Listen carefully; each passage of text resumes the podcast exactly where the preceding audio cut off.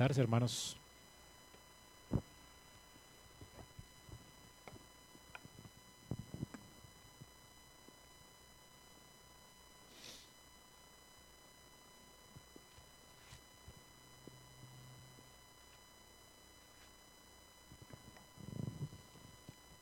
Vamos a abrir nuestras Biblias en Éxodo capítulo 15.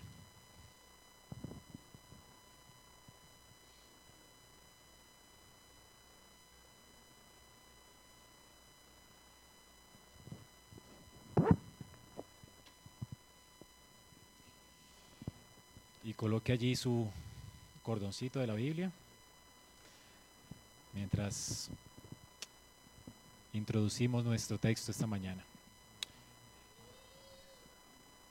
Bueno, hermanos, sin lugar a dudas, todos nosotros sabemos que el pueblo de Dios canta. Acabamos de cantar al Señor, alabanzas.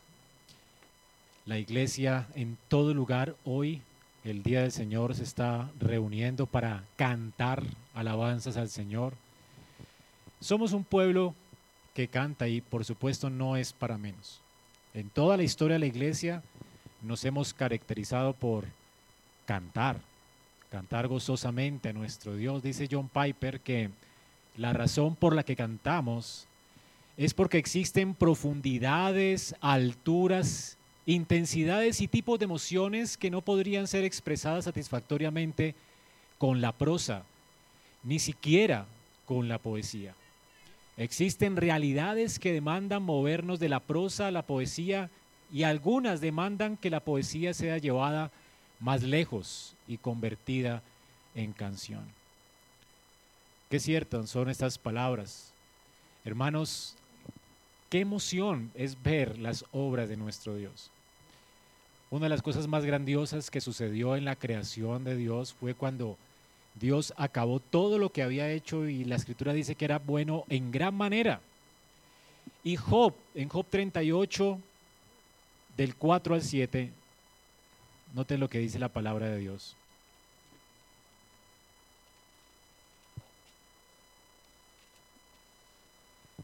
¿Dónde estabas tú cuando yo fundaba la tierra? Le dice Dios a Job. Házmelo saber si tienes inteligencia. Qué increíble, ¿no? Y versículo 4. ¿Dónde estabas tú cuando yo fundaba la tierra? ¿Quién ordenó sus medidas? Si lo sabes. ¿O quién extendió sobre ella cordel? ¿Sobre qué están fundadas sus bases y quién puso su piedra angular? Cuando alababan todas las estrellas del alba y se regocijaban todos los hijos de Dios. Cuando Dios fundó la creación, hizo la tierra, ¿qué estaban haciendo los ángeles del cielo? Alabando al Señor, cantando de regocijo por las obras de la creación. La creación es tan increíblemente gloriosa y maravillosa que merece ser celebrada. Los ángeles, al ver tanta belleza, al ver cómo Dios creó todo tan perfecto, tan bello, en gran manera alabaron al Señor y celebraron la creación. Pero mis hermanos, hay una obra más gloriosa que la creación misma. Después de que el hombre cayó en pecado, el Señor vio como el hombre y Eva, Adán y Eva, pues, y todos nosotros en ellos, nos apartamos de Él, fuimos alejados de su gloria, morimos espiritualmente. Todo lo que nosotros representábamos, es decir, toda la creación, fue maldita a causa del pecado. Sin embargo, Dios prometió una redención completa. Y esto sí que merece ser celebrado. El Salmo 106 nos dice la palabra de Dios.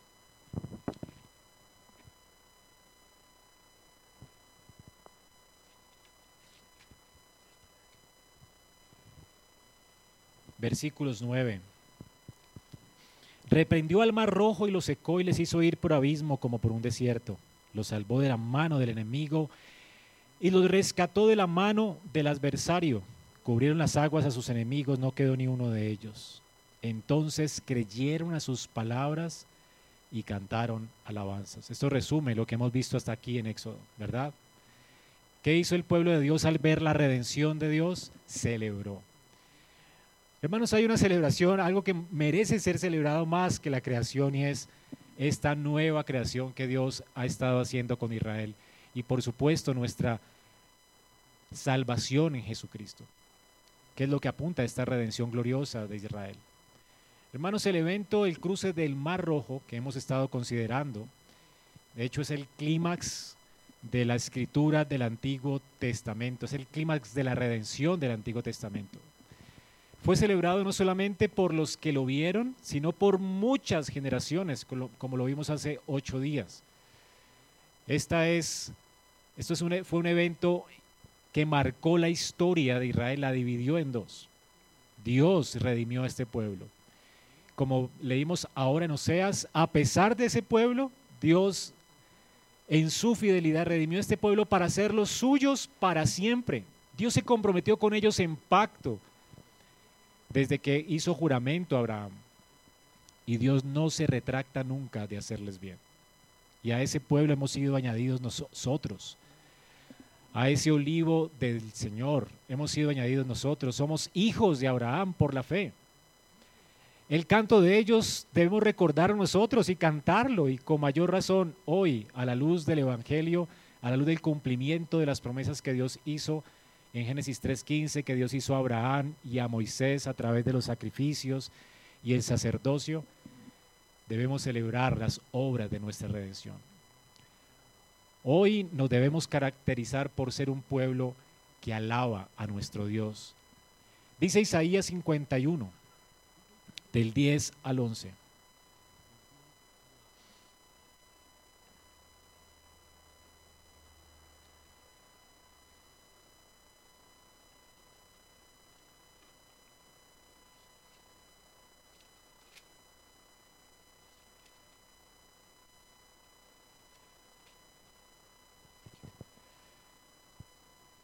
¿No eres tú, hablando de Jehová, el que secó el mar las aguas del gran abismo, el que transformó en camino las profundidades del mar para que pasaran los redimidos? Ciertamente volverán los redimidos de Jehová. Volverá nación cantando y gozo perpetuo habrá sobre sus cabezas. Tendrán gozo y alegría y el dolor y el gemido huirán. Yo, yo soy vuestro consolador. ¿Quién eres tú para que tengas temor del hombre que es mortal y del Hijo del Hombre que es como heno? Qué increíble las palabras del Señor, ¿verdad? El Señor nos dice aquí en su palabra que todos los redimidos de Jehová volverán a Sion cantando y habrá gozo perpetuo sobre sus cabezas. Hermanos, de hecho, cantar es apropiado para el pueblo de Dios. Es lo que dice Isaías. No solo cantar es apropiado para manifestar, como dice John Piper, la intensidad de nuestra emoción al ser rescatados y redimidos por Dios, sino que también, hermanos, Dios espera que como iglesia cantemos. Cantar es apropiado porque tenemos que expresar emoción y la única manera apropiada de expresar tal emoción por nuestra redención es cantando. Pero hermanos, Dios espera que tú y yo cantemos. ¿Qué dice la palabra de Dios en Isaías 44, 21?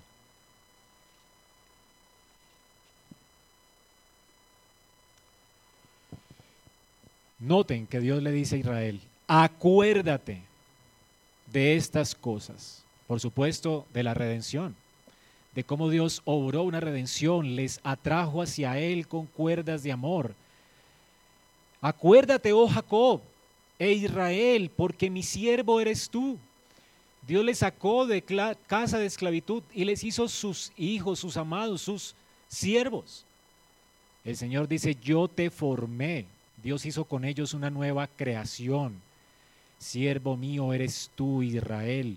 No me olvides. Dios le llama a recordar. Yo deshice como una nube tus rebeliones y como niebla tus pecados. Hermanos, qué increíble es Dios que redimió a este pueblo, no solamente de Egipto, redimió a su pueblo de sus pecados. Los deshizo como niebla. Dios no se acuerda de los pecados de su pueblo. Fue un perdón, una gracia inmerecida. Y dice entonces, vuélvete a mí porque yo te redimí. Lo que Dios hizo con Israel fue una redención, fue el pago, Dios pagó el precio por ese pueblo y el precio fue, por supuesto, sabemos, la sangre preciosa de su Hijo representada en los sacrificios y especialmente en el sacrificio de Pascua, de esa noche de Pascua. Dios pagó por la redención de Israel. Dice, yo te redimí. Esto es redención. Dios los hizo libres por el pago de un precio para que fueran sus siervos. Ahora, ¿cuál debe ser la respuesta? Dice Dios. ¿Qué nos ordena Dios a la luz de semejante obra de gracia? ¿Qué dice el versículo 23? Cantad. Esta es la respuesta apropiada, es lo que Dios espera. No solamente cantar es una respuesta apropiada, Dios espera que cantemos y nos ordena que cantemos. Cantad, lores, oh cielos, porque Jehová lo hizo. Gritad con júbilo profundidades de la tierra, prorrumpid montes en alabanza, bosque y todo árbol que está, que en él está, porque Jehová redimió a la casa de Jacob y en Israel será glorificado. Dios le está ordenando a los seres inanimados que canten. No es para llamar nuestra atención,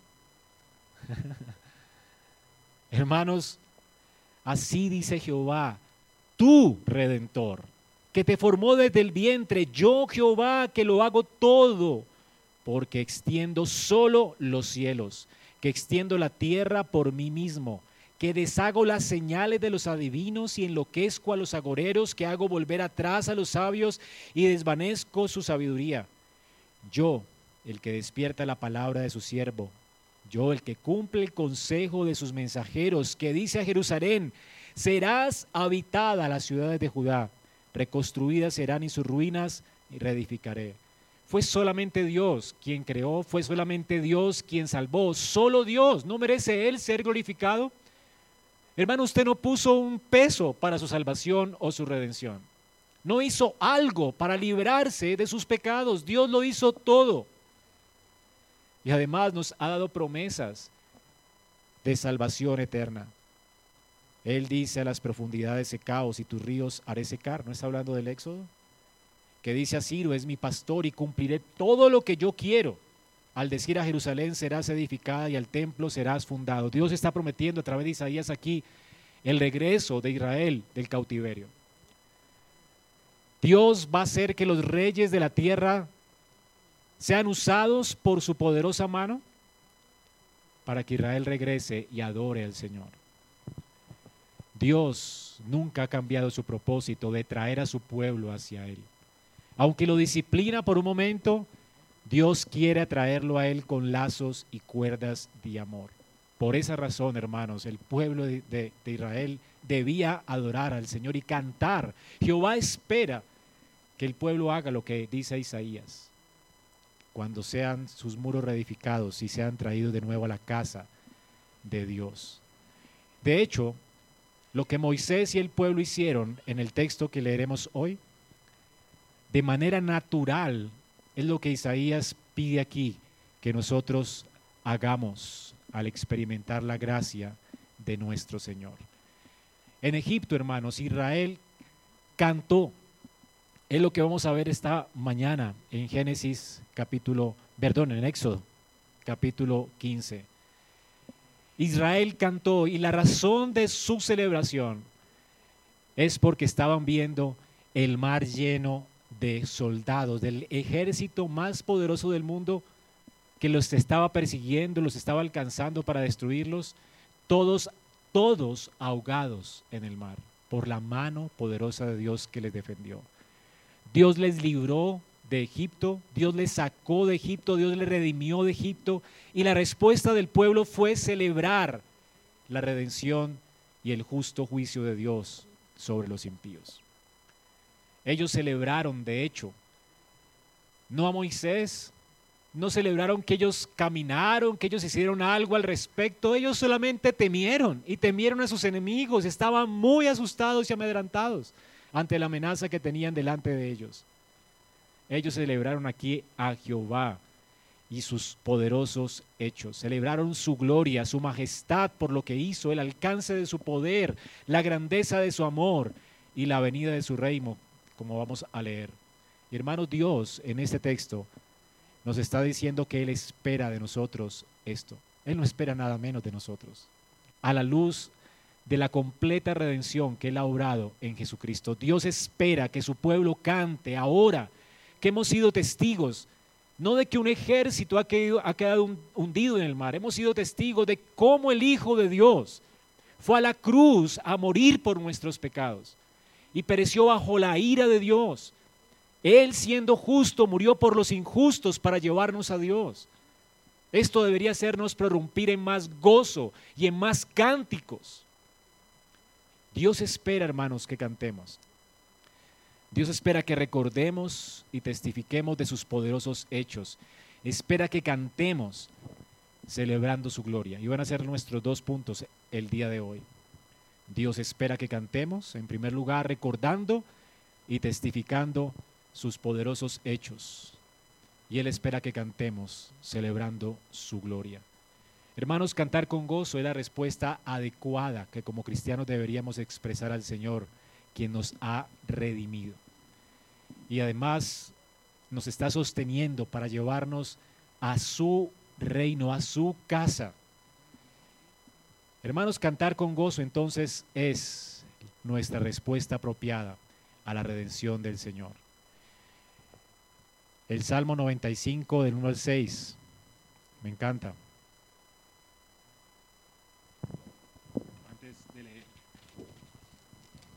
Antes de leer Éxodo. Venid, aclamemos. ¿Cómo? Alegremente. ¿A quién?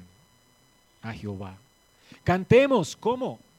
Con júbilo a la roca de nuestra salvación. Jehová es la roca de nuestra salvación. Y el salmista, inspirado por Dios, nos está diciendo, vengan, clamemos. La manera de clamar también es cantando y lo hacemos alegremente y con júbilo. Esta debería ser la actitud nuestra al venir aquí cada domingo, hermanos. Vamos a leer entonces la palabra de Dios y atendamos a su invitación mientras usted lee este cántico de Moisés. Entonces cantó Moisés y los hijos de Israel este cántico a Jehová y dijeron, cantaré yo a Jehová porque se ha magnificado grandemente. Ha echado en el mar al caballo y al jinete. Jehová es mi fortaleza y mi cántico. Ha sido mi salvación. Este es mi Dios y lo alabaré. Dios de mi Padre y lo enalteceré. Jehová es varón de guerra. Jehová es su nombre. Echó en el mar los carros de Faraón y su ejército, y sus capitanes escogidos fueron hundidos en el mar rojo. Los abismos los cubrieron, descendieron a las profundidades como piedra. Tu diestra, oh Jehová, ha sido magnificada en poder. Tu diestra, oh Jehová, ha quebrantado al enemigo. Y con la grandeza de tu poder has derribado los que se levantaron contra ti. Enviaste tu ira, los consumió como hojarasca. Al soplo de tu aliento se amontonaron las aguas. Se juntaron las corrientes como en un montón. Los abismos se cuajaron en medio del mar. El enemigo dijo, perseguiré, apresaré, repartiré despojos, mi alma se saciará de ellos. Secaré mi, sacaré mi espada, lo destruirá mi mano. Soplaste con viento, los cubrió el mar, se hundieron como plomo en las impetuosas aguas. ¿Quién como tú, oh Jehová, entre los dioses? ¿Quién como tú, magnífico en santidad, terrible en maravillosas hazañas, hacedor de prodigios? Extendiste tu diestra, la tierra los tragó. Condujiste en tu misericordia a este pueblo que redimiste. Lo llevaste con tu poder a tu santa morada. Y lo oirán los pueblos y temblarán. Se apoderará dolor de la tierra de los filisteos. Entonces los caudillos de Edom se turbarán. A los valientes de Moab les sobrecogerá temblor y se acobardarán todos los moradores de Canaán. Caiga sobre ellos temblor y espanto a la grandeza de tu brazo enmudezcan como una piedra, hasta que haya pasado tu pueblo, oh Jehová, hasta que haya pasado este pueblo que tú rescataste. Tú los introducirás y los plantarás en el monte de tu heredad, en el lugar de tu morada, que tú has preparado, oh Jehová, en el santuario que tus manos, oh Jehová, han afirmado. Jehová reinará eternamente y para siempre, porque Faraón entró cabalgando con sus carros y su gente de a caballo del mar. Y Jehová hizo volver las aguas del mar sobre ellos. Mas los hijos de Israel pasaron en seco por en medio del mar. Y María, profetisa, hermana de Aarón, tomó un pandero en su mano y todas las mujeres salieron en pos de ella con pandero y danza. Y María le respondía, cantad a Jehová, porque en extremo se ha engrandecido. Ha echado del mar al caballo y al jinete. Amén. Que el Señor bendiga su palabra en esta mañana. Hermanos, esta fue la respuesta del pueblo de Dios a la redención que el Señor obró por ellos. Como les dije, este es un texto que nos enseña que Dios espera esto también de nosotros. Es la respuesta apropiada a su redención. Por eso la escritura está llena de cánticos. Tenemos 150, no más, en los salmos. Y de hecho este es el primer cántico escrito en la escritura. Yo creo que antes de esto siempre el pueblo de Dios había cantado. Pero es el primero registrado en la Biblia por lo menos el primer canto de los redimidos de Jehová. En primer lugar, veamos entonces aquí cómo Dios nos está llamando a que cantemos y recordemos testificando sus poderosos hechos. Hay que cantar al Señor, recordando y testificando sus poderosos hechos. Esto es lo que Dios espera de nosotros. Y noten las palabras del cántico de Moisés. ¿Quién está aquí cantando? Moisés y los hijos de Israel. ¿A quién? A Jehová. Ellos están celebrando a Dios por sus poderosos hechos. Ellos han visto, han sido testigos de cómo Dios venció al ejército más poderoso del mundo con el aliento de su nariz. ¿Qué es un estornudo nuestro? qué tan poderoso es. Sin embargo, los egipcios se ufanaban de su gran poder, de sus flechas, espadas. Decía, apresaremos, perseguiremos, repartiremos despojos, nos saciaremos de ellos, sacaremos, nuestra espada, los destruirá mi mano, decía Faraón. Y el versículo 10 dice Dios, estornudó. Y todo ese pueblo fue destruido. Un estornudo. Esto es una parodia, de hecho. Esto es una celebración gloriosa. Estas personas están contentas, hermanos. Aquí habían 600 mil hombres celebrando y cantando a Dios con sus mujeres que respondían, cantad a Jehová porque en extremo se ha engrandecido. Esto es muy emocionante. Estaban muy emocionados. ¿Ha visto una persona emocionada? Esta gente estaba saltando de gozo. No podían, de hecho las mujeres estaban saltando, danzando con panderos, como se acuerdan del cojo a quien Jesús sanó en el templo.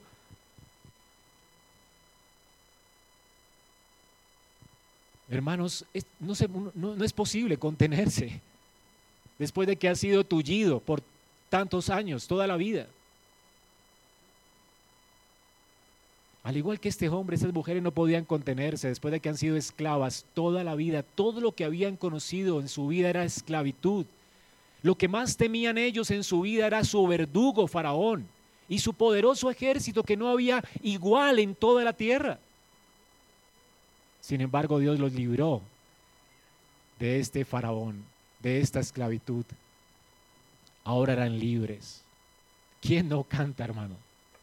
600 mil hombres con sus esposas. Y por supuesto, también dice que habían aquí mujeres y niños.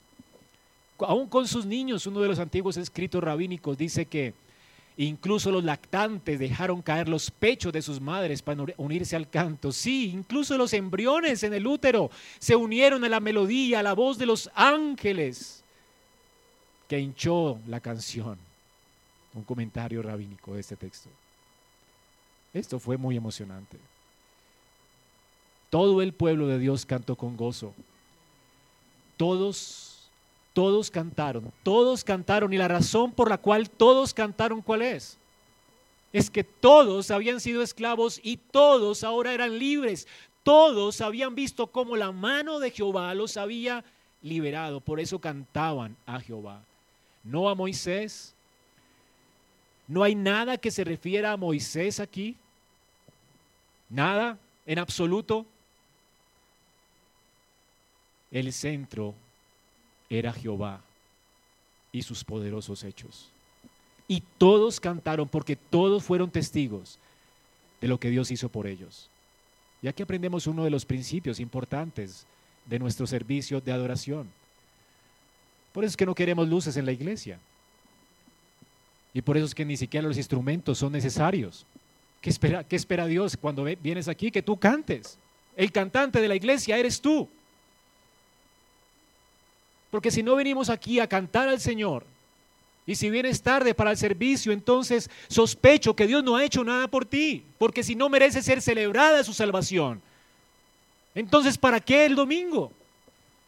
Cada domingo celebramos que Jesucristo se levantó de los muertos para nuestra redención. Él venció el pecado por nosotros, no merece eso ser celebrado no solo cada domingo, sino cada día y por la eternidad. Tú deberías estar cantando todo el tiempo.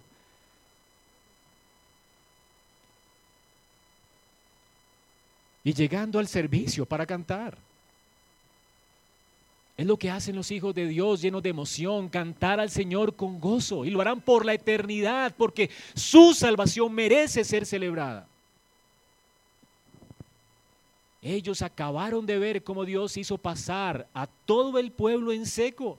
Dice que Él echó el caballo y el jinete en el mar todo el ejército de Egipto pereció, todo el pueblo de Israel fue rescatado. Esto es increíble. Y ese es otro principio, no solamente todo el pueblo canta, sino que canta todo el pueblo, no es lo mismo. Eso se llama canto congregacional. No venimos a ser espectadores en el servicio de adoración, sino adoradores en el servicio de adoración. Todos cantamos. Los instrumentos son accesorios, no importa cuántos instrumentos tengamos, podemos tener una sinfónica. Pero lo que más debe de protagonizar en la iglesia deben ser nuestras voces. Porque aún los instrumentos pueden faltar, pero no nuestras voces, no nuestro gozo, no nuestra alegría, para celebrar al Dios de nuestra salvación.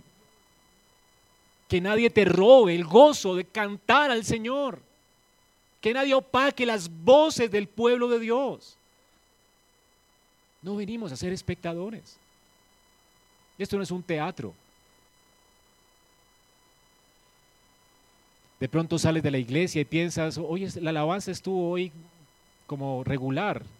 Pues tu alabanza estuvo regular porque el adorador de la iglesia eres tú. Hoy estuvo como desafinado el grupo. Pues tú eres el grupo. Y qué bueno que cante desafinado. Si canta desafinado, no importa, canta. Canta Jehová. Él merece ser celebrado, hermano.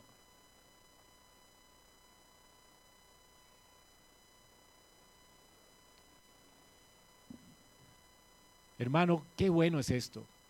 Son palabras de hecho de asombro del pueblo de Israel. Ellos estaban asombrados por el poder de Dios. Aquí no estamos escuchando a, personas cantar algo que no tiene nada que ver con su experiencia.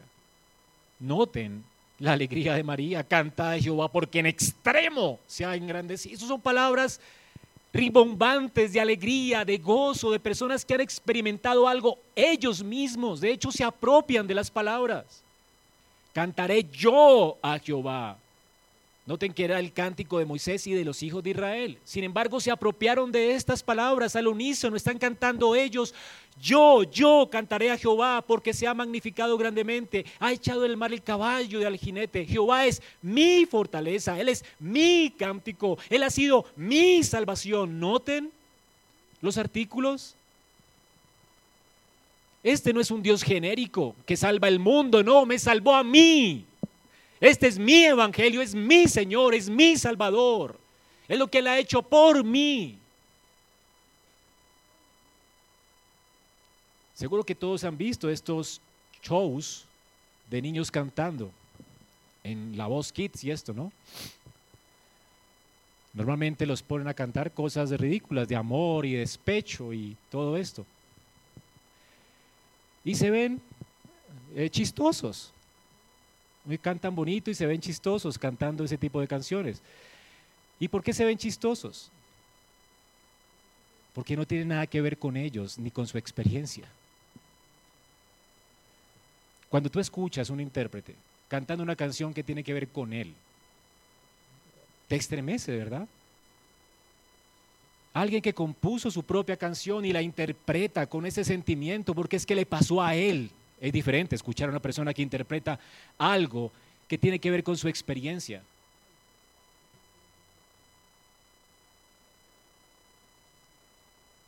Hermanos, es lo que estamos viendo aquí. Esta es la escena tan conmovedora que estamos leyendo todos estaban apasionadamente cantando, porque la salvación tenía que ver con ellos. No solo hay pasión también, hay sentimientos, sí, pero no solamente hay sentimientos y pasión, hay palabras significativas. Aquí tenemos un pueblo que está conociendo y ha conocido a Jehová el Señor. El Dios del que escucharon de sus padres, Ahora es un Dios que tiene que ver con ellos. No es solamente el Dios de sus padres, es el Dios de ellos. Note lo que dice Jehová ha sido mi salvación, es mi Dios, lo alabaré. El Dios de mi Padre y yo lo enalteceré. Ahora es el Dios de ellos. Ellos habían escuchado de Jehová, el Dios de Abraham, de Isaac y de Jacob, el que hizo juramento a ellos, el que les hizo promesa a ellos, pero ahora esas promesas también son de ellos y de sus hijos para siempre. Esto es gozo. Hermanos, Dios espera que nosotros abundemos en cánticos, porque el Dios nuestro no es el, Dios solamente de Abraham, Isaac, Jacob, el Dios de Israel es el Dios nuestro. Él es nuestro Padre. De hecho, somos parte de esta familia de los redimidos de Jehová. Somos de esta familia. Somos hijos de Abraham. Venimos a ser como esa arena del mar y esas estrellas del cielo que se han agregado y añadido al pueblo de Israel, de Dios. Somos el Israel de Dios. ¿No es increíble esto? Es así como deben lucir nuestros cánticos en la iglesia. Apropiarnos de ellos, porque este, este Dios, el Dios de Abraham, el Dios de la Biblia, es tu Dios. Cuando tú lees la Biblia, no estás leyendo algo ajeno a ti. Es tu historia, la historia de tus padres, pero es tu historia. A mí me parece muy chistoso, ¿no? La, gente aquí en Colombia, este año tumbando todos los monumentos de los libertadores, esa no es nuestra historia. Son tontos, el, pueblos tan tontos somos, ¿verdad? Esa es tu historia. Esa es la gente que te conquistó. Son nuestros padres. ¿O no? ¿O tú te crees de mejor familia?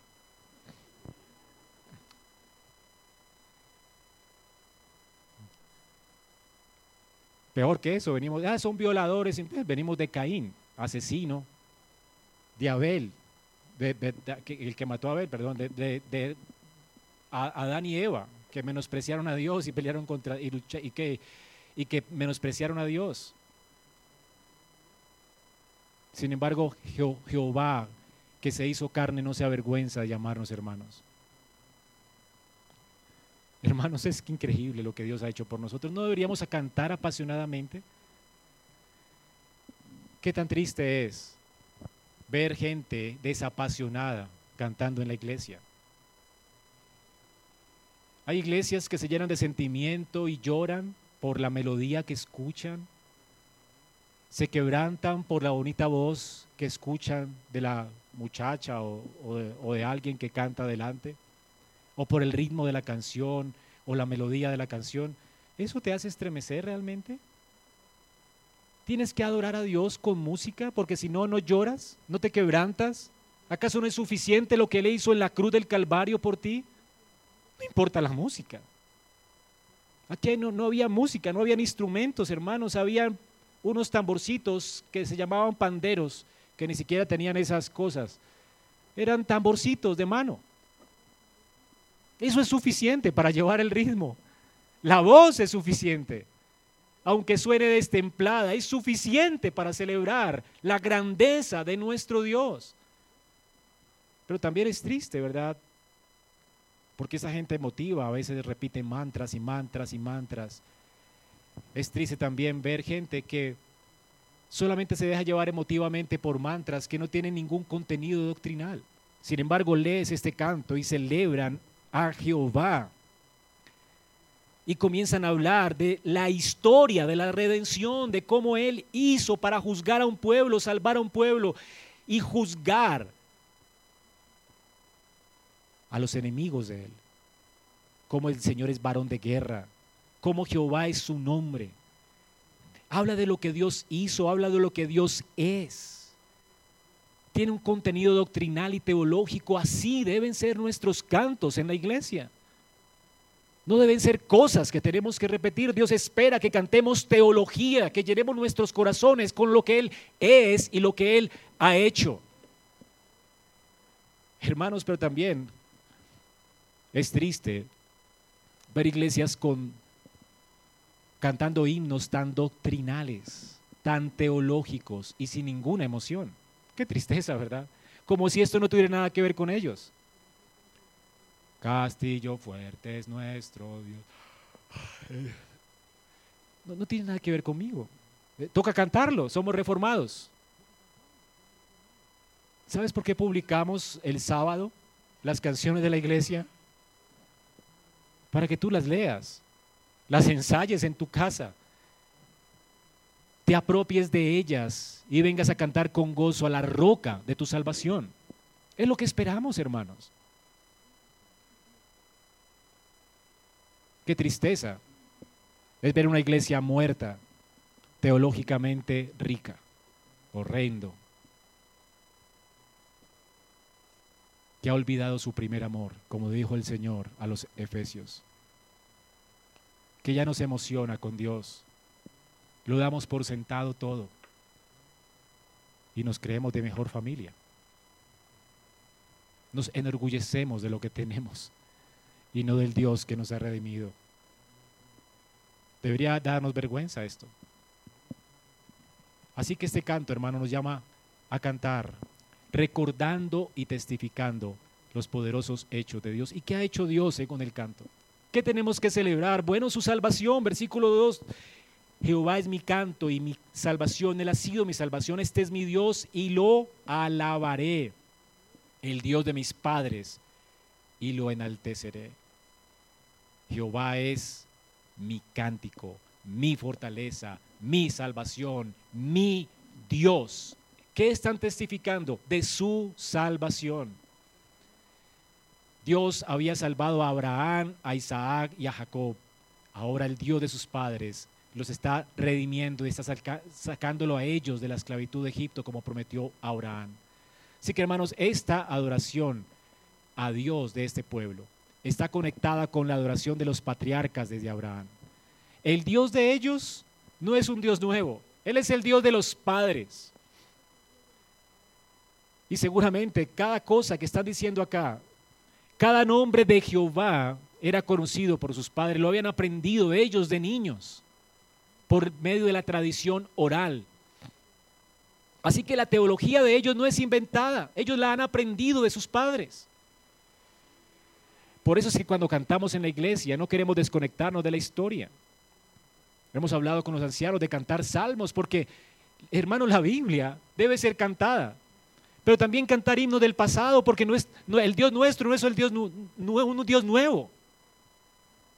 Esta iglesia no nació de la visión de un hombre, nació de la obra de Dios desde el jardín de Edén. Esta iglesia es fruto de la obra de Dios, no de la obra de un hombre. Si tuviéramos nuestra visión, tendríamos nuestras propias canciones como los mormones.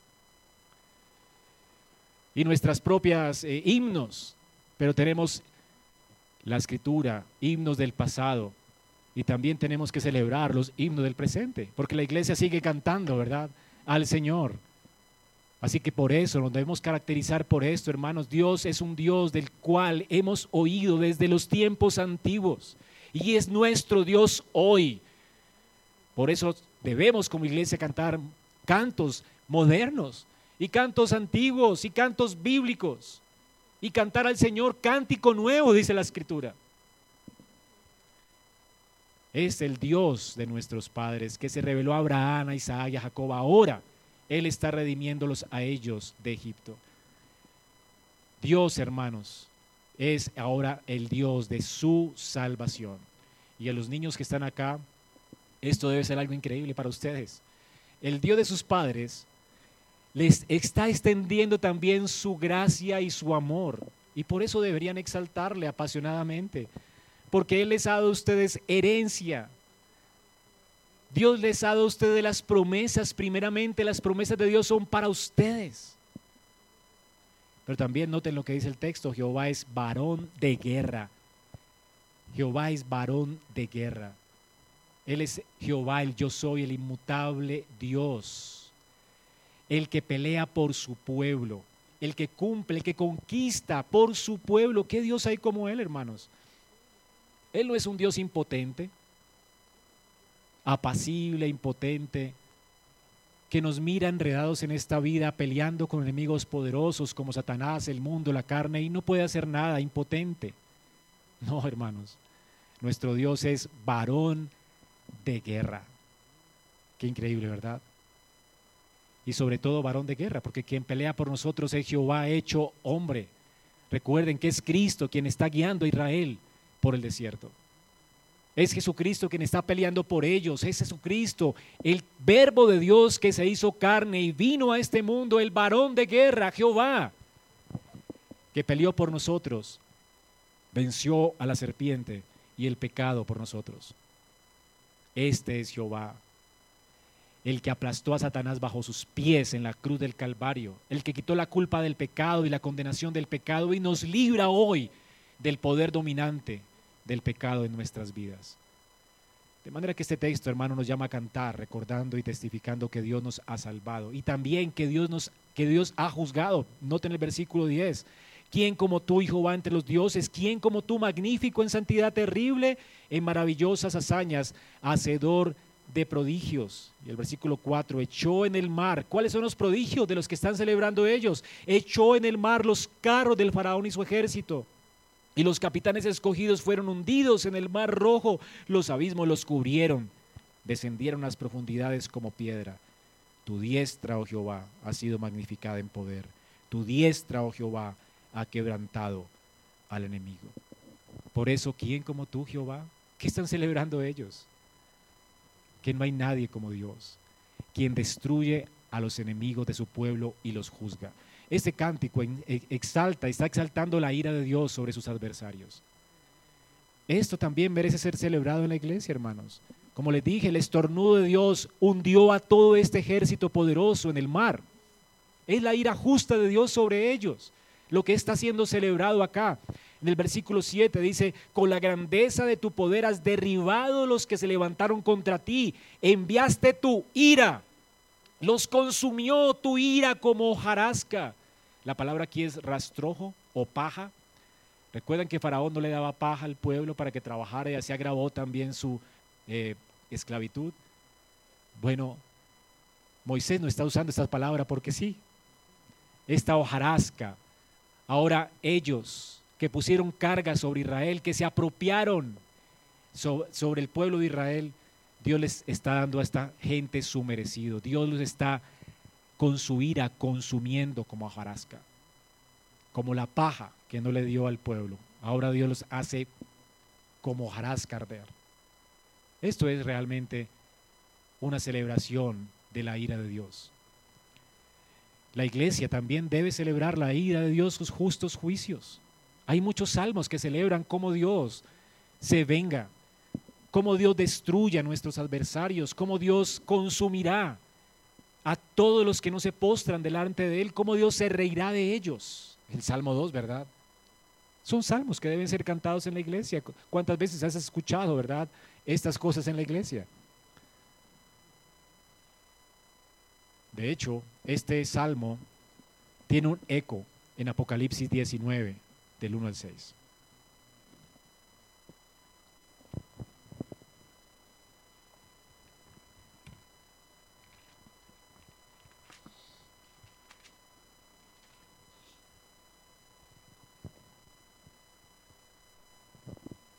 Después de esto oí una gran voz de multitud en el cielo que decía, aleluya, salvación y honra y gloria y poder son del Señor nuestro Dios, porque sus juicios son verdaderos y justos, pues ha juzgado a la gran ramera que ha corrompido la tierra con su fornicación y ha vengado la sangre de sus siervos de la mano de ella.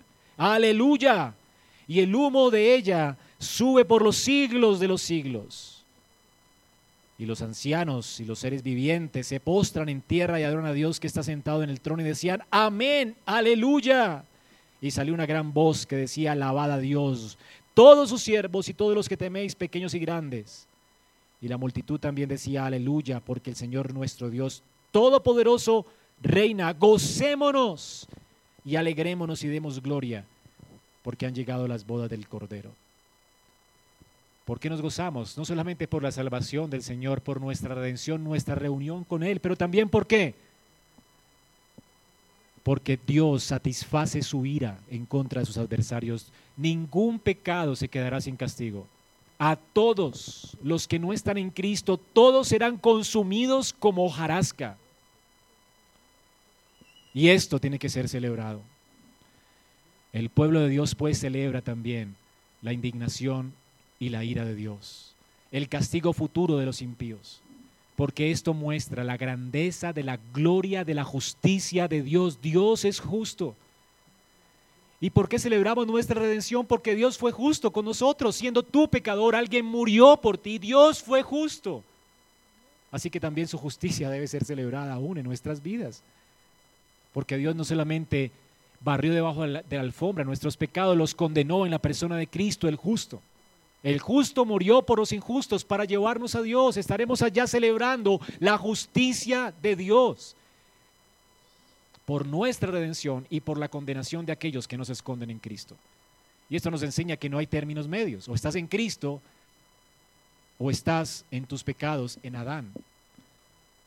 Si estás en Cristo, ya alguien pagó por ti, no tienes que pagar vas a vivir delante de la presencia de Dios para siempre, eternamente. Y si estás en Adán para siempre, vas a ser consumido como hojarasca. Morirás eternamente apartado de Dios en el infierno. Y de hecho con cuerpos que van a resistir este fuego eterno. Porque todos vamos a resucitar. Unos para condenación eterna y otros para resurrección de vida eterna. Entonces la ira de Dios debe ser celebrada. En segundo lugar, también, hermanos, el texto nos enseña que Dios espera que cantemos celebrando su gloria. Su gloria, su carácter. ¿Qué dice el texto acerca de Dios? Versículo 11, ¿quién como tú, Jehová entre los dioses? ¿Quién como tú, magnífico en santidad, terrible en maravillosas hazañas, hacedor de prodigios? Este texto alaba a Dios por su majestad. Dios es magnífico, es majestuoso. Aquí las preguntas son retóricas. ¿Quién como Dios? Pues nadie. Todos los dioses de Egipto son vanos. Ellos los inventaron y no, no pudieron salvarlos porque no existen. Todo en lo que el hombre pone su confianza no es real, aparte de Dios. El único Dios real y verdadero es Jehová. Él es el único Dios verdadero, no hay otro. Por eso es que el profeta no tembló al burlarse de los dioses de Baal, porque no son reales. No temo burlarme de los dioses de este mundo, porque no son dioses reales. No temas.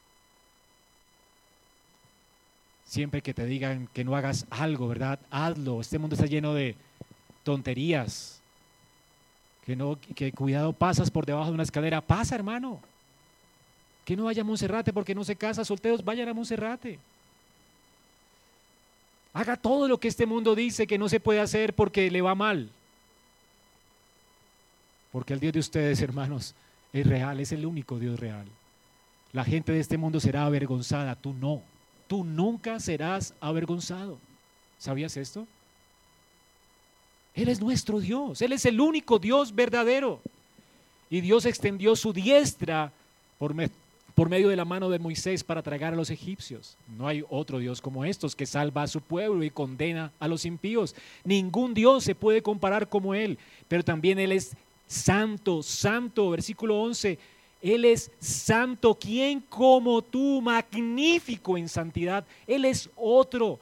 Debe causarnos temor este tipo de Dios, porque Él no se parece a nada de lo que hemos visto. Nuestros ojos no han contemplado algo como Dios, Él es otro. Esto es lo que significa santidad. Él es apartado de su creación, Él es otro distinto a nosotros. No lo podemos colocar en ninguna categoría. Por eso Pedro, cuando vio a Jehová hecho hombre, que le pidió que echara su red al mar y le ordenó a esos peces que entraran todos a su red hasta que, se hasta que casi se rompían. Cuando Pedro vio esto, él no pudo encajar a Jesús en ninguna categoría existente. ¿Dónde lo puedo poner? No, es imposible. Él se llenó de terror y se postró y adoró. Es cierto que Dios se llama nuestro amigo. Es cierto que Él dice que Él es nuestro Padre. Pero no es, no es para alentarte a ti a, a llamarle pana o cosas por el estilo o mi amigo. No, es para alentarte a ti a venir delante de Él, aunque tiembles delante de Él. Yo no puedo decir, es que Dios es mi amigo. Está bien que Él diga, tú eres mi amigo.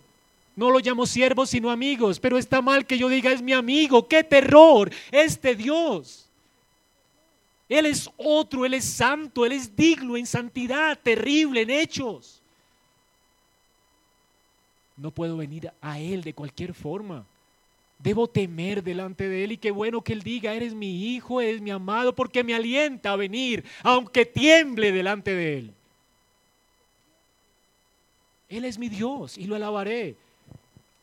Él es santo, pero también Él es poderoso en hechos. El alcance de su poder es increíblemente glorioso. Versículo 12, extendiste tu diestra, la tierra los tragó. Qué increíble la majestad de Dios que destruyó a sus enemigos con su estornudo.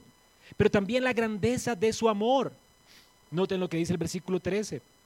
Condujiste con, en tu misericordia a este pueblo que redimiste. La palabra aquí es que en hebreo.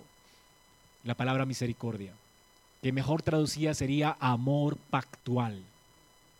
Es una palabra que no encuentra traducción apropiada en la escritura pero es un amor incondicional, pactual. Dios condujo a este pueblo con este amor pactual. Hermanos, Dios es, es un Dios de amor y de fidelidad.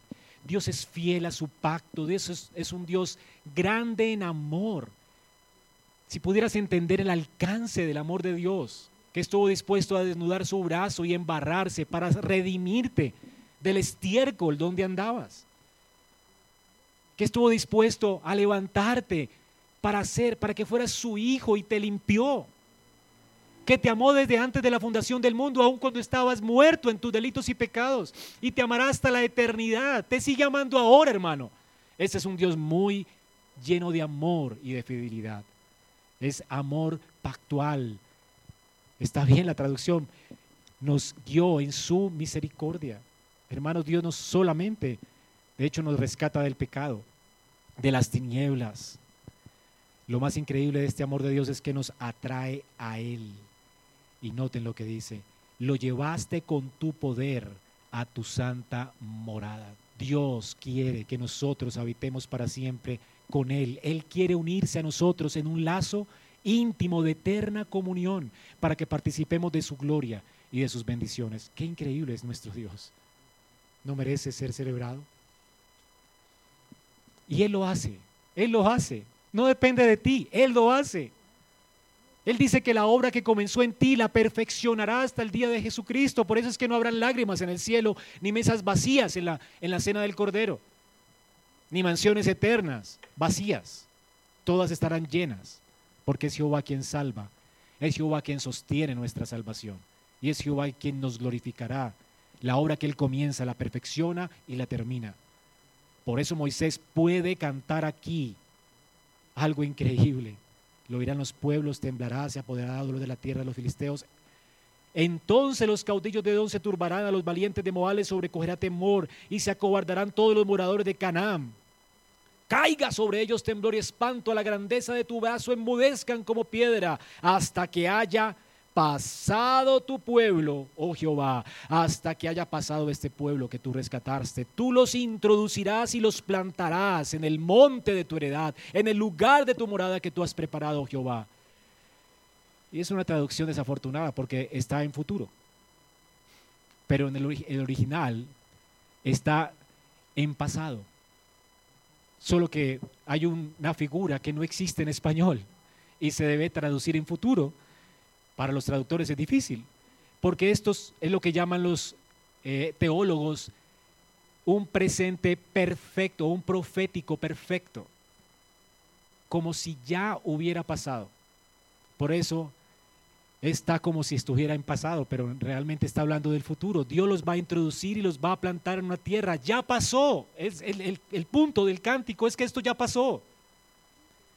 Israel ya se ve allí, su corazón puede saltar de gozo porque eso es de ellos, porque las tierras, los cananeos, serán erradicados de ese lugar y Dios plantará a los judíos en esa tierra. Y esto es lo que nos dice la palabra de Dios en Hebreos. El autor de Hebreos dice que ya estamos en Sión, que nos hemos acercado a Sión. Ya Dios nos ha plantado en Sión. Nuestra cabeza que es Cristo ya está allá y nosotros estamos representados en Él, ya estamos allá.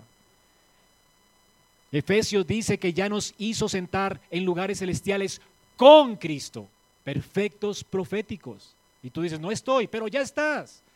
Así que tu vida debe vivirse como alguien que ha venido del futuro, hermano. Porque ese es tu futuro. ¿Tú te imaginas? ¿Has visto esto, regreso al futuro? De repente ya ves lo que pasa con tu vida y comienzas tal vez a relajarte, a organizar las cosas porque tal vez quieres cambiar el futuro, pero cuando tú ves el futuro que te espera, tú no lo quieres cambiar.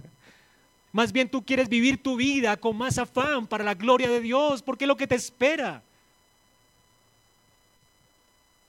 Tú debes vivir tu vida como un viajero del futuro. Porque esto es lo que te espera. Tú estás, eres un ciudadano de la ciudad celestial. Tú ya estás con Cristo en Sión. Ya Dios te ha plantado en su casa. Eres miembro de su familia. Eres su hijo amado, amado y heredero. A vuestro Padre le ha placido daros el reino. ¿Cómo pues debe ser tu manera de vivir, hermano? Así que esto es lo que el Salmo, este Salmo de Moisés nos dice. En conclusión, eso es un patrón para cantar en la iglesia. ¿Cómo no cantar sobre nuestra redención a la luz del cumplimiento de las promesas de Dios en Cristo? Hermanos, por eso el cántico de Moisés en Apocalipsis 15, del 1 al 4, para terminar, se le llama el cántico del Cordero. Porque debe ser cantado por nosotros también. Es nuestro cántico. Si ellos fueron redimidos, la redención ya se ha consumado y se ha completado perfectamente en Cristo. Ellos fueron redimidos, nosotros fuimos redimidos y ellos y nosotros heredaremos juntamente las promesas de Dios y seremos plantados en la casa de Dios. Ellos y nosotros somos el pueblo de los redimidos. ¿Y a, quién cantaremos? ¿Sobre qué cantaremos? ¿Cuál es el cántico de Moisés ahora en Apocalipsis 15, cuando estemos ahora en gloria? Dice la palabra de Dios. Vi un mar de vidrio mezclado con fuego. ¿No es este el mar rojo? Es una figura del mar rojo. Fuego, todos los adversarios de Dios allí hundidos, los que habían alcanzado la victoria sobre la bestia y su imagen, la, bestia, la imagen, todos están allí en ese mar de fuego y su marca y el número del nombre y el pie sobre, sobre el mar de vidrio con sus arpas de Dios. Nosotros estamos en pie sobre el mar. No estamos hundidos en este mar. Estamos como Israel a orillas del mar rojo. Ahora estamos en la consumación de nuestra redención, resucitados de los muertos. ¿Y qué, ¿Y qué hacemos allí? ¿Qué vamos a cantar? Nos vamos a unir a Moisés. Vamos a cantar el cántico de Moisés y de Dios y ahora va a ser también el cántico del Cordero, porque la revelación está completa. Hemos visto una redención no solamente en sombras, hemos visto la redención completa y ahora estamos ya glorificados en Sión, viendo el juicio de Dios sobre la tierra. Y vamos a cantar esto, grandes y maravillosas son tus obras, Señor, Dios Todopoderoso, justos y verdaderos son tus caminos, de Rey de los santos. ¿Quién no te temerá, oh Señor, y glorificará tu nombre? Pues solo tú eres santo. Por eso todas las naciones vendrán y te adorarán porque tus juicios se han manifestado. Después de estas cosas miré aquí, fue abierto el cielo, el templo, el tabernáculo del testimonio, y del templo salieron siete ángeles que tenían siete plagas, vestidos de lino limpio y resplandeciente, ceñidos alrededor del pecho con cintos de oro. Y uno de los seres vivientes dio a los siete ángeles siete copas de oro llenas de la ira de Dios. Estas personas han sido redimidas y van a ver cómo Dios consume en fuego a sus adversarios están celebrando su salvación y su redención. Y ahora el cántico de Moisés también es el cántico del Cordero. Hermano, ya has visto lo que Dios ha hecho por ti. Sal de aquí y entiende esto. Tu vida debe ser un musical de adoración. Y ven aquí cada domingo y anticipa el gozo del pueblo de Dios al final de los tiempos. Y canta con gozo, porque este, este es tu Dios no merece ser alabado. Esta es tu salvación, no merece ser celebrada. No dejemos de ser un pueblo que celebra. Vamos a orar. Señor, gracias por tu bondad y misericordia, por tu palabra, por alentarnos y animarnos hoy a celebrar, a celebrar alabanzas a ti. Eres un Dios glorioso, poderoso, increíble en hazañas y poderosos hechos. Señor, gracias por, nos, por, por nuestra redención y salvación. Gracias, Señor. Ayúdanos cada día a entenderla, a comprender tu amor, tu misericordia, tu poder, tu gracia, tu compasión. Y ayúdanos a unirnos a ese coro celestial y a testificar y a recordar tus poderosos hechos, oh Jehová, ahora que ya hemos visto esto consumado en Cristo. Ayúdanos, Señor, a, a cantar y a celebrar tu gloria por toda la eternidad. Señor, que nuestros corazones se inflamen de gozo para cantarte a ti, al único Dios verdadero y a Jesucristo. Señor, gracias, gracias por tu palabra. Y a los que no te conocen, Señor, coloca una canción en sus corazones para que canten hoy de gozo. Redímele, Señor, cambia sus corazones. Muéstrales cuán grande es el amor de Cristo y atráeles a tus pies hoy, Señor, para que salten como corderos de la manada y no dejen de cantar el cántico de los redimidos. Gracias, Padre. En Cristo oramos. Amén.